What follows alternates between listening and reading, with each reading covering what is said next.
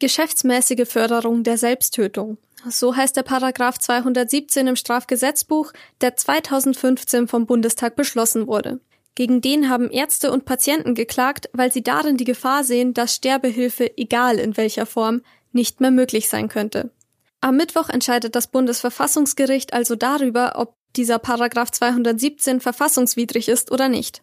Was Experten von den aktuellen Regeln um die Sterbehilfe in Deutschland halten, darüber geht es heute bei M945 To Go mit mir, Anna Venus. Und Dorothea Wolf. M945 To Go. So ist der Eibacker. Na, zum Gleichern.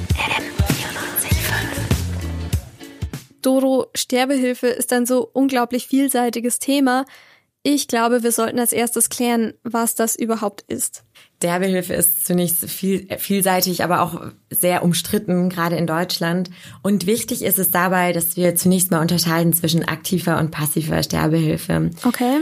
Aktive Sterbehilfe, sagt ja auch schon das Wort, also bedeutet eigentlich auch aktiv ähm, zum Sterben des Patienten beizutragen und ähm, also ich schätze mal in Form von einem Medikament oder so, das man verabreicht. Genau, dass da der Arzt wirklich ähm, aktiv eben den Tod einleitet und ähm, darauf steht auch eine Freiheitsstrafe und das ist verboten in Deutschland. In Deutschland ist okay. wichtig genau die passive Sterbehilfe.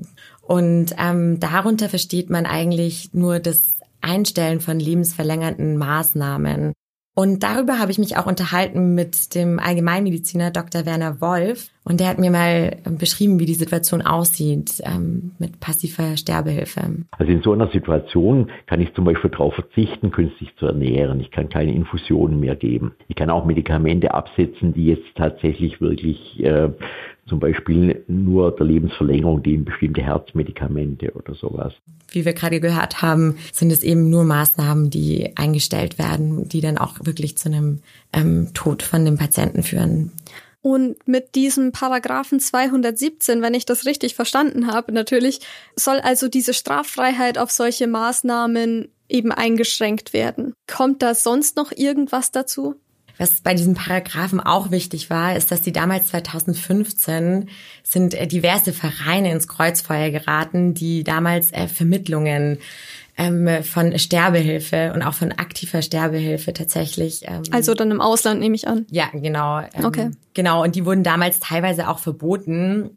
Aber neben den Vereinen gibt es eben auch Vereine, die bis heute existieren. Und dazu zählt zum Beispiel die Gesellschaft für humanes Sterben. Und da habe ich mich mit der Pressesprecherin ähm, Vega Wetzel unterhalten. Und die hat mir eben aber auch gesagt, genau welche Gruppen tatsächlich die passive Sterbehilfe in Deutschland ausschließt. Und dann bleibt eben dieser Personenkreis, der eben selbstbestimmt dann äh, gehen möchte oder auch äh, bevor eine Krankheit sozusagen eine bestimmte schlimme Phase erreicht, die man eben nicht mehr durchmachen möchte. Ja, und für diesen Personenkreis muss eben irgendwie eine Lösung gefunden werden, ja, weil äh, dass, dass dann alle in die Schweiz fahren müssen, kann ja auch nicht gute Lösung sein. Frau Wetzel hat gerade von Selbstbestimmung gesprochen.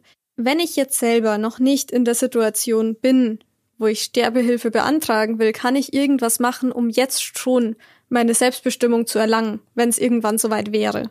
Genau, und das ist eben auch ein ganz wichtiges Thema. Das gibt's nämlich und das ist die Patientenverfügung in Deutschland. Und das ist eben ein Dokument, das dafür sorgt, beziehungsweise das, ist, dass du im Vorhinein tatsächlich schon ausfüllst, bevor es überhaupt so weit kommt, das festlegt, wie im Krankheitsfall, wie, wie nach einem schweren Unfall oder nach einem Schicksalsschlag gehandelt werden muss, sowohl von Ärzten, als auch von Angehörigen. Also jetzt im übertragenen Sinne, wenn ich jetzt zum Beispiel einen Unfall habe, kann ich entscheiden, will ich reanimiert werden oder nicht. Sowas. Ganz genau auf sowas will die Patientenverfügung okay. hinaus.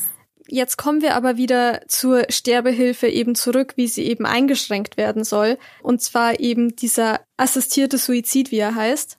Was fällt denn da darunter? Sind es nur diese Maßnahmen, wie sie eben Dr. Wolf beschrieben hat, also diese Maßnahmen, die die lebenserhaltenden Maßnahmen beschränken soll, oder fällt da noch etwas drunter? Also tatsächlich ist es so, dass ähm, in Absprache mit dem betroffenen Patienten und mit den Angehörigen tatsächlich auch ähm, schmerzlindernde Medikamente verabreicht werden können. Also gutes Beispiel dafür auch, Morphium tatsächlich. Aber da geht es eigentlich in erster Linie drum, dass man den Schmerz lindert. Wie kann man sich das dann vorstellen? Kann man dann einfach zu seinem Arzt gehen und eben fragen oder sagen, ich hätte gerne Sterbehilfe oder wie läuft das ab? Tatsächlich habe ich genau die Frage auch ähm, Herrn Dr. Wolf gestellt und der hat Folgendes gesagt. Ich weiß es nicht richtig, wie ernst gemeint es war, weil ich eigentlich sehr schnell gesagt habe, das kann ich nicht. Ich habe diesen Menschen dann immer gesagt, sie müssen keine Angst vor Schmerzen haben. Sie kriegen so viel Schmerzmittel und so viel Medikamente, wie sie brauchen, um kein, um nicht zu leiden.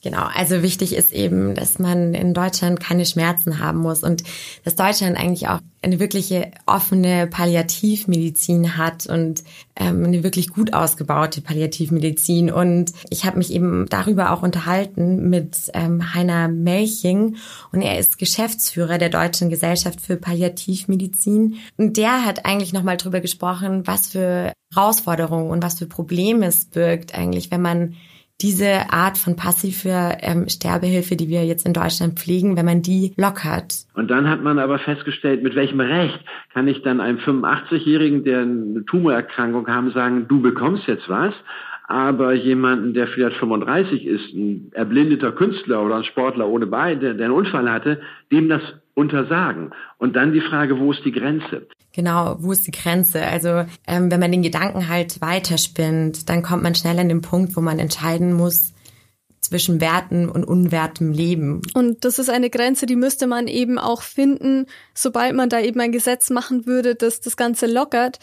Jetzt sind wir aber an einem Punkt, da wo eben die Sterbehilfe, wie sie jetzt in Deutschland stattfindet, eingeschränkt werden soll. Genau, und ähm, Aschermittwoch wird eben darüber entscheiden, eben ob die passive Sterbehilfe so bleiben kann, wie sie ist, wo ich auch den Eindruck hatte, dass die Experten sehr, sehr zufrieden mit waren oder ob, ob sie eigentlich massiv eingeschränkt wird.